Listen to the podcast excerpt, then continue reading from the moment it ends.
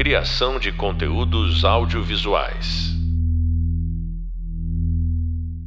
Escrever é um ofício como qualquer outro. Quanto mais se escreve, melhor se escreve. No entanto, é preciso ressaltar que quanto mais amplo for o contato com a arte, maiores as referências e o repertório. Mesmo que nenhum deles se assemelhe a seus interesses. Não importa se estamos diante de um livro infantil, um programa de auditório, uma música minimalista. Em toda obra encontram-se possibilidades. Técnica, talento e referências caminham juntas neste universo. E hoje, eu tenho o prazer de receber um dos mais versáteis e talentosos roteiristas brasileiros de todos os tempos. Seja muito bem-vindo, Braulio Mandovan. Obrigado, obrigado pelo convite. É, Braulio, é, vários, eu tinha mencionado para você do Penecurso 2000, tem a relação da TV de escola também vários dos nossos alunos né, que rodam esse curso são roteiristas amadores estão entrando no mercado profissional. É muito difícil entrar de cara com longa-metragem, com uma série de televisão. Eles vão acabar trabalhando com é, roteiros de pedagogia e afins. Para você que trabalha um pouco nessa área, eu queria que você falasse como isso ajudou você a desenvolver o seu repertório como roteirista e como importante foi essa prática. Ah, eu acho que tem a ver com o que você disse. Quanto mais a gente escreve, maiores as chances de a, de a gente escrever bem, né? É, quando eu comecei, eu já sou. A, a, o mercado mudou muito. Quando eu comecei a me interessar por roteiro, foi ainda nos anos 80. Eu cheguei a escrever o média-metragem na época e, e o mercado praticamente não existia. Tinha três roteiristas, que eu conhecia três nomes de roteiristas. Era o Doc Comparato, o Leopoldo Serran e o, e o e o Jorge Duran, né, que é chileno, mas escreveu o Lúcio Flávio, por exemplo, né, que são o, o, o Doc continua por aí, o, o Duran também, né, o, o Leopoldo Serra já morreu. Foi o único que eu não conheci dos três. Quando, é, mas eu só comecei a ganhar, digamos, ganhar a vida, pagar as contas com o roteiro, fazendo um negócio que era bastante chato, que eram os chamados vídeos empresariais vídeos institucionais, vídeos de treinamento. Eu me lembro, por exemplo, que um trabalho, um, um dos primeiros trabalhos que eu fiz era para explicar para os mecânicos da Volkswagen como funcionava e como consertar o carro de injeção eletrônica que tinha estava chegando naquele momento. A gente está não sei que que momento dos anos 80 aí, mas acho que deve ser por 87, 88 por aí. É, e o curioso é que, assim, essa produtora, eu fiz muitos, muitos uh, vídeos empresariais para essa produtora em parceria com Patrícia Mello, que é uma escritora é, consagrada brasileira, né?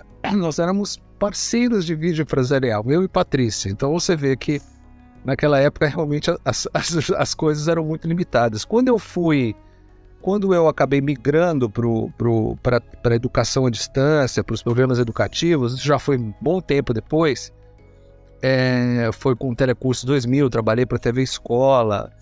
É, eu, na verdade, achava aquilo um luxo, assim, porque é, era, era um trabalho com uma finalidade social muito importante. Assim, eu tenho um orgulho muito grande de ter escrito tantos roteiros. Eu trabalhei na TV Cultura também, escrevi Cocoricó, escrevi X-Tudo. Era um trabalho muito gratificante. E naquele momento ainda era um pouco, é, digamos, um pouco ingênuo achar que sobreviver de escrever longas metragens era um, uma coisa possível. Eu não achava que eu ia conseguir jamais, eu tinha até meio que desistido. É, quando o Fernando Meirelles, com quem eu trabalhei no Telecurso 2000, trabalhei numa série da TV Cultura chamada Oficinas Culturais da TV, comprou os direitos da Cidade de Deus, me convidou para escrever, eu até perguntei para ele, mas Fernando, você tem certeza que, você, que, que eu escreva assim? Eu, eu, eu tinha estudado, feito um curso de pós-graduação de roteiro na Espanha. Eu estudava muito roteiro, eu gosto, gosto, via muito filme, conversava muito com o Fernando sobre isso. Mas é, é, me parecia assim, pô, primeiro filme, quer dizer, ele já tinha feito Menino Maluquinho, né? Mas era uma coisa mais assim, não era um projeto dele. Eu falei, você tem certeza, cara? Você vai fazer? É. Eu li aquela sua peça, lá uma peça que eu tinha mandado para ele ler, que eu achei que talvez pudesse render um filme independente, experimental. Ele, ele falou, ah, aquela sua peça ela tem uma pegada que eu acho que dá para o filme. Eu falei, então tá bom. É, quando eu li, eu comecei a ler o livro, quando eu cheguei na página 100, eu desisti. Falei, não, o Fernando tá louco. Se é possível transformar esse, esse romance num filme eu fiquei assim. Eu lembro que eu estava um fim de semana numa, numa casa de umas pessoas assim fora de São Paulo, em Atibaia, e, e eu, eu fiquei ensaiando assim, como eu ia dizer pro Fernando, não vou fazer. Aí, aí eu, eu pensei assim, uma, peraí, o que eu tenho a perder? O pior que pode acontecer é dar errado. E eu vou continuar fazendo nos programas educativos e, e eu gostava muito mesmo, não ia ser nada ruim para mim, não. É, e aí acabou dando certo. E aí mudou minha vida. Mas isso eu dizia um pouco da, da, da, da, sua pergunta, mas é o que eu digo é isso. Eu acho assim, tudo que você é, tem que fazer, especialmente se você tem que pagar as contas e você quer ganhar melhor, você tem que fazer bem feito. Então, qualquer roteiro que você tiver que escrever é, acaba sendo uma escola. Entendeu? Não importa se é uma, uma ou, ou, um roteiro de vídeo de treinamento, de vídeo empresarial, na hora que você está fazendo, você tem que tratar aquilo como um trabalho autoral. Você tem que se apropriar daquilo e tentar fazer um, um, algo interessante para as pessoas que vão assistir. É, por mais chato que seja o assunto, você tem que fazer esse esforço. E aí você aprende, claro, eu acho que você, toda a prática, né? Meio como tocar instrumento, você tem que, eu não toco nada, mas assim, eu vejo meu filho saindo bateria o tempo todo que ela tinha pedindo as mesmas coisas é, é parecido, você tem que treinar, né? Não tem jeito. Não, eu concordo. Eu trabalho com bastante com roteiro de pedagogia também, e eu acho interessantíssimo, assim. E, acidentalmente você percebe que você cria um estilo próprio depois de um tempo. Quando depois de escrever 10, 15 roteiros, você olha e fala: caramba, eu tô escrevendo bem diferente dos outros, cada um tá escrevendo no seu estilo, né? É, em relação ao Cidade de Deus, já que você puxou o assunto, é, além da, da linguagem não linear né, utilizada um filme que é interessantíssima. Uma das coisas que mais me chamou a atenção quando eu assisti o filme e depois quando fui estudar o filme é a questão da inserção do humor. É uma fatia histórica trágica, né? Um momento muito complicado, social, político brasileiro.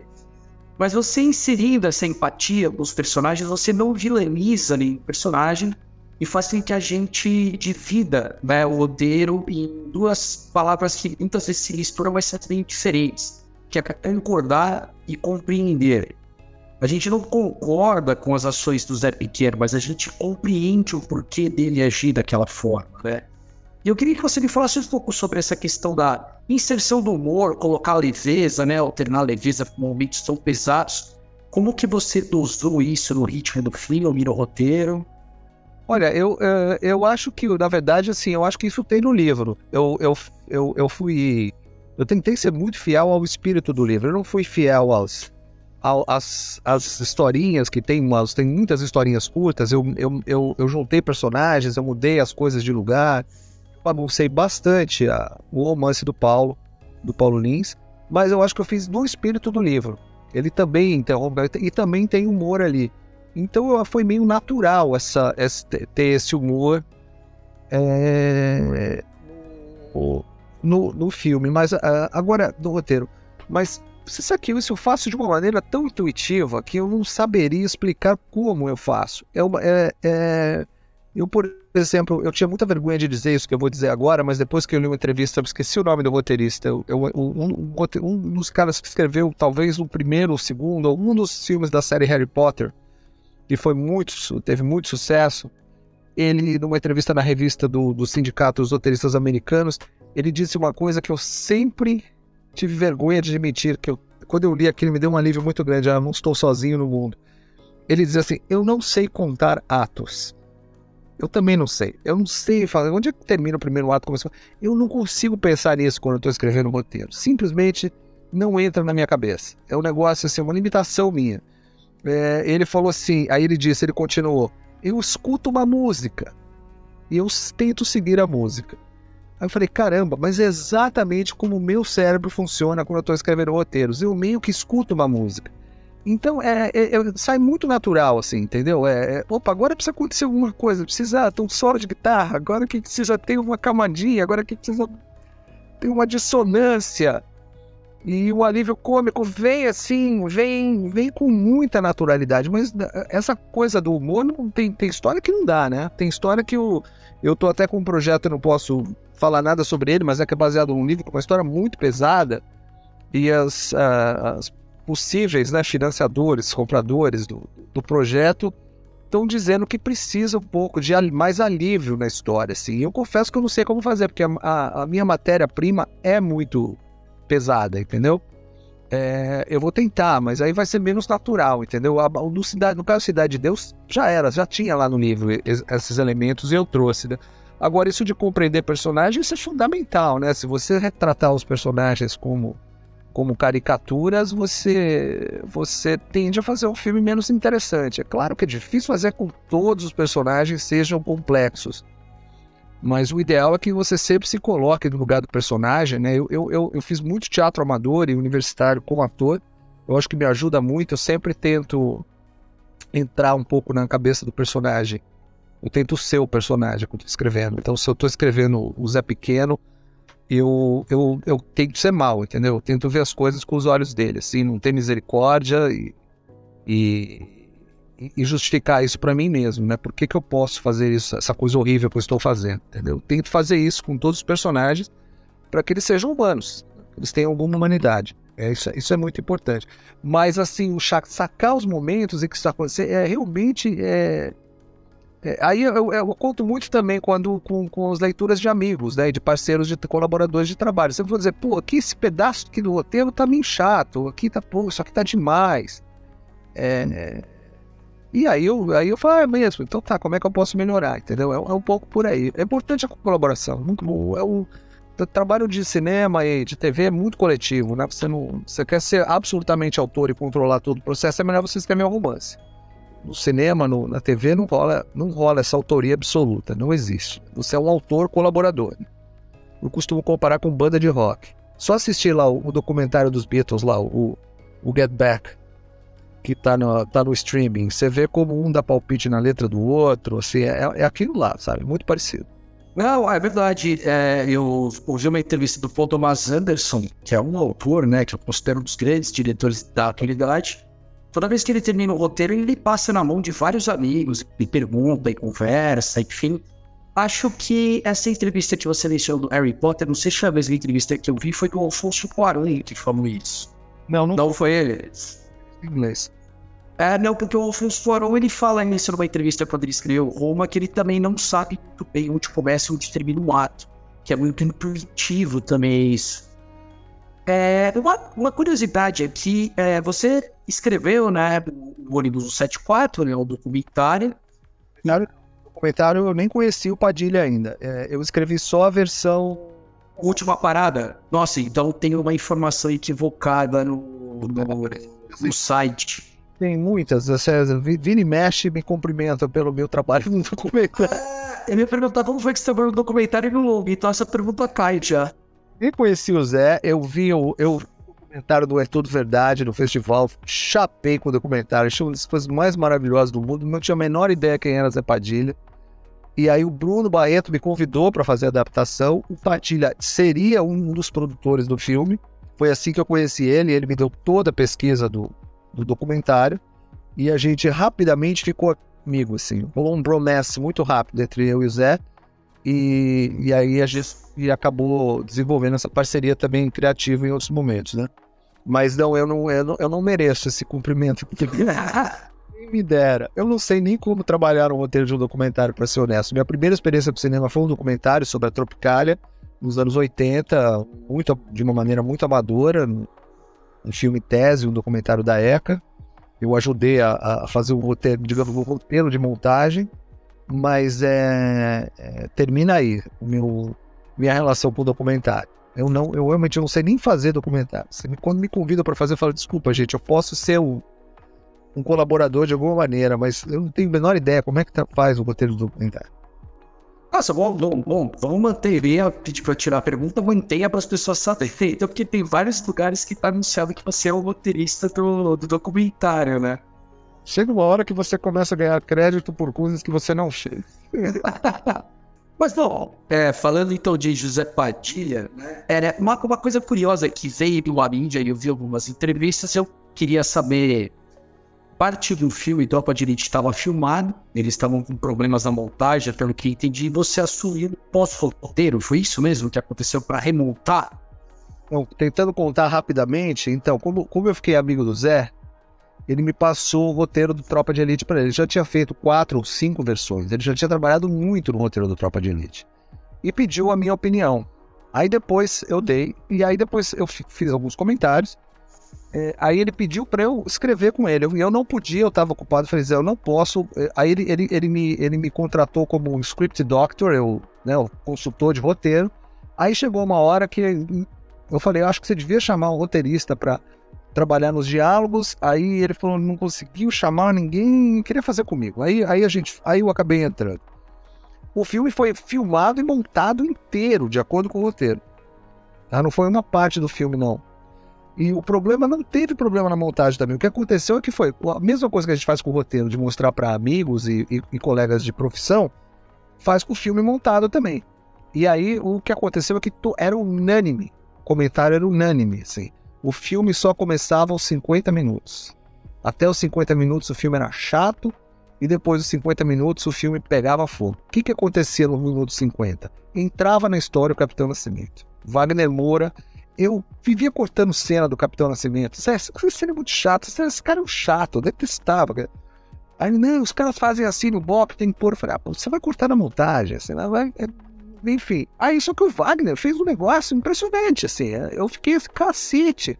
Transformou o personagem que realmente é muito significante do meu ponto de vista, na minha opinião, um personagem incrível. E que é um personagem plano, né? Ele não tem arco. E aí a gente decidiu, assim, até eu tava começando a, a namorar a Carolina Cote, que é hoje a minha, a minha, a minha mulher, a gente tá junto aos, aos 15 anos.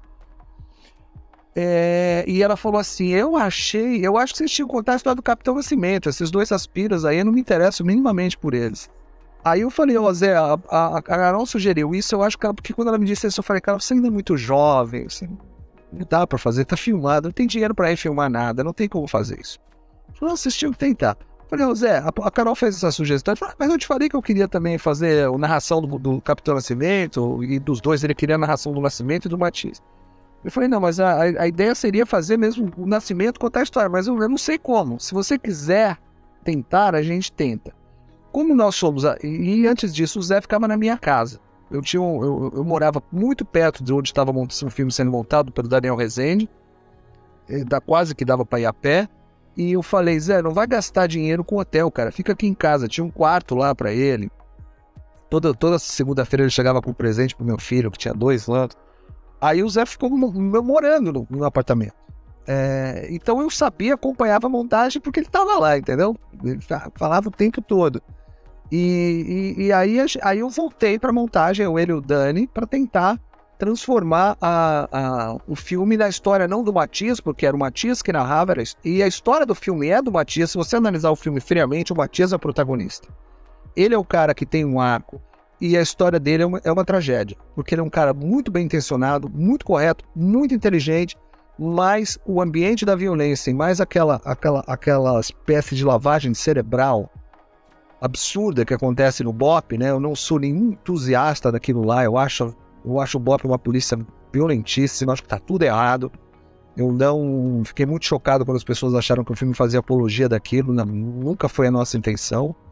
É tanto que o Matias dizia que era uma seita, ele criticava. A narração do Matias criticava muito o BOP. Quando o Capitão Nascimento virou narrador, não dava para ele criticar o BOP, ele tinha que falar bem daquilo. Mas é o personagem não, não somos nós, é o personagem falando, né? Não é? é e, e, e, e aí deu um trabalho do cão, seria um pouco longo explicar como é que a gente chegou naquilo. Mas a gente, eu acho que até hoje eu digo, a gente fez um grande truque narrativo ali para fazer funcionar. Eu acho até bem na picaretagem que a gente, a gente fez tão bem que funcionou direitinho. Mas se você pensar bem, é isso. O filme não é a história do Capitão Nascimento, é a história do Matias. O segundo não. O segundo aí é vamos fazer vamos consertar o problema. A gente tinha que ter feito melhor o primeiro. Vamos, vamos corrigir o segundo. O protagonista é o Capitão Nascimento, então esse cara tem que se transformar, né? E aí a gente fez. E ficou melhor ainda, na minha opinião. Eu acho o roteiro do 2 melhor que o do. É, exatamente. Quando eu falo sobre Tropa de Elite, a comparação dos dois filmes em aula, muita do que eu falo é. Tropa de Elite 1 é o único filme que eu conheço que o protagonista tem menos tempo de tela.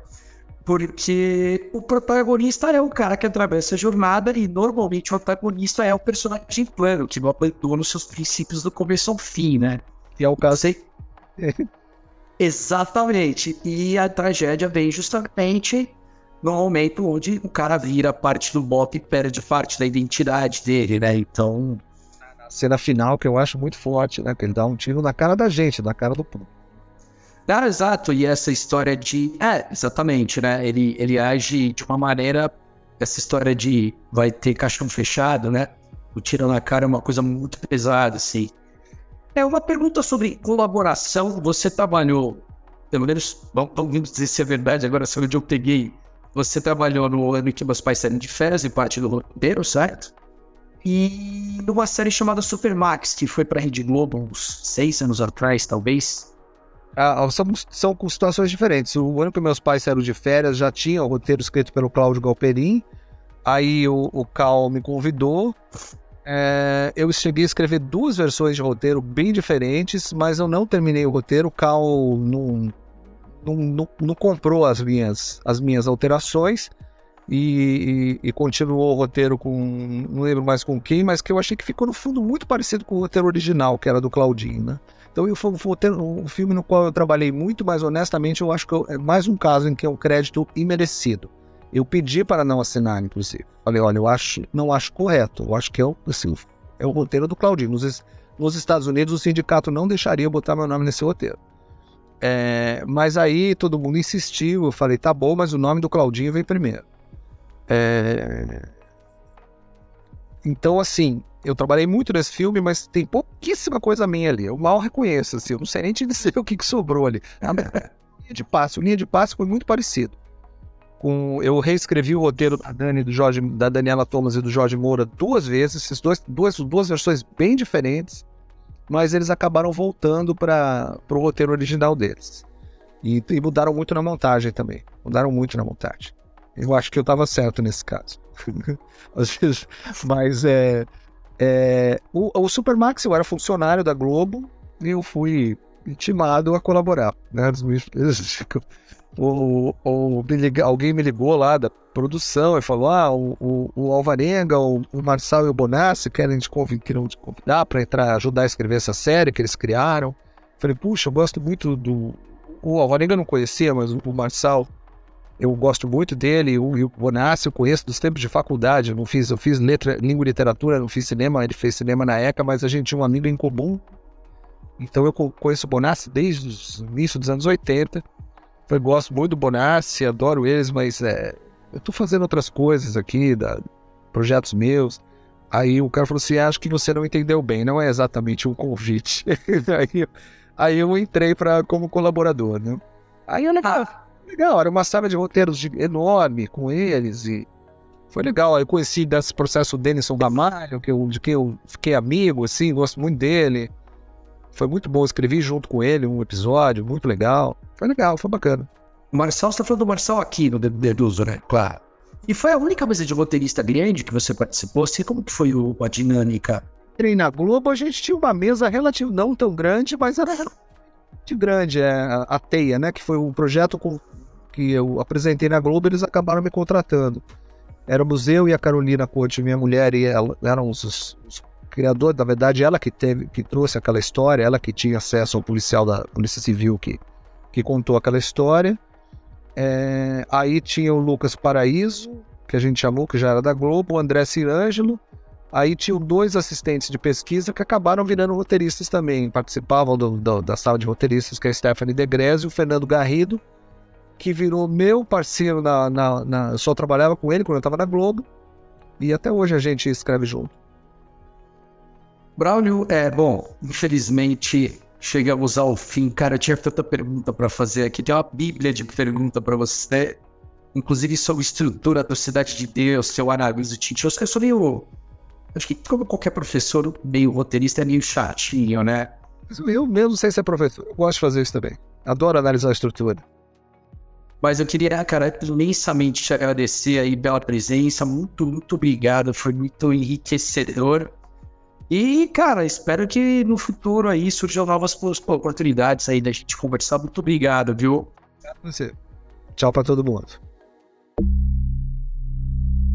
Criação de conteúdos audiovisuais.